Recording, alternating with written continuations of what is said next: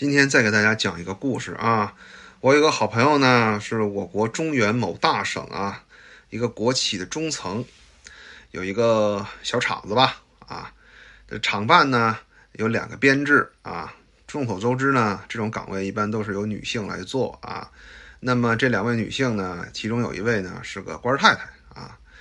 这两个岗位呢，分别负责呃四块业务啊，HR。呃，党党建啊，呃，文件的流转，还有工会啊，这四块业务呢，就是俩人女人就半劈了。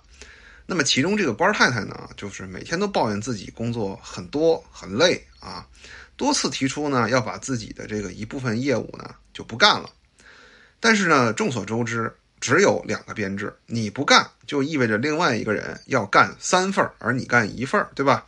那么作为他的领导呢，我这个朋友一直也没同意。啊，就压着。呃，最近呢，这个官太太家里呢发生了一些变故。什么变故呢？她的老公啊，因为一些问题啊进去了啊进去了。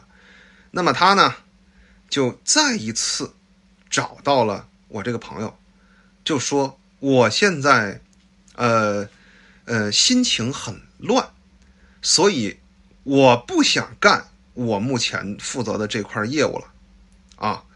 我这个朋友就觉得非常的诧异，诧异在哪儿呢？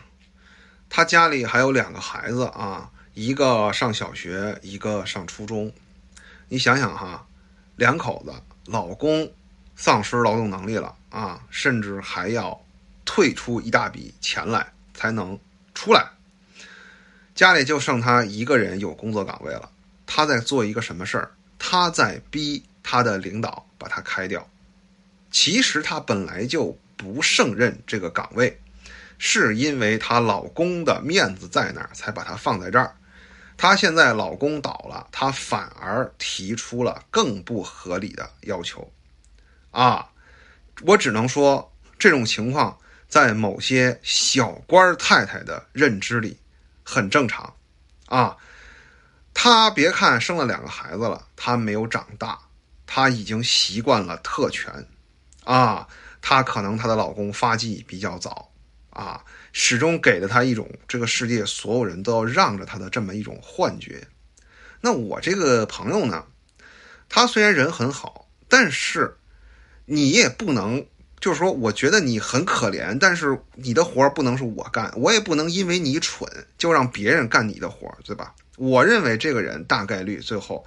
也要失去这份工作的，也就是说，因为他的愚蠢，原本一个还不错的家庭，就从十先降到了二，再从二降到了零。那我讲这个故事呢，什么意思呢？啊，还是说给各位男士听的，就是你找老婆，你到底是要什么啊？你要一个家庭啊？你是看他的脸，还是你希望你这个家庭能够兴旺发达啊？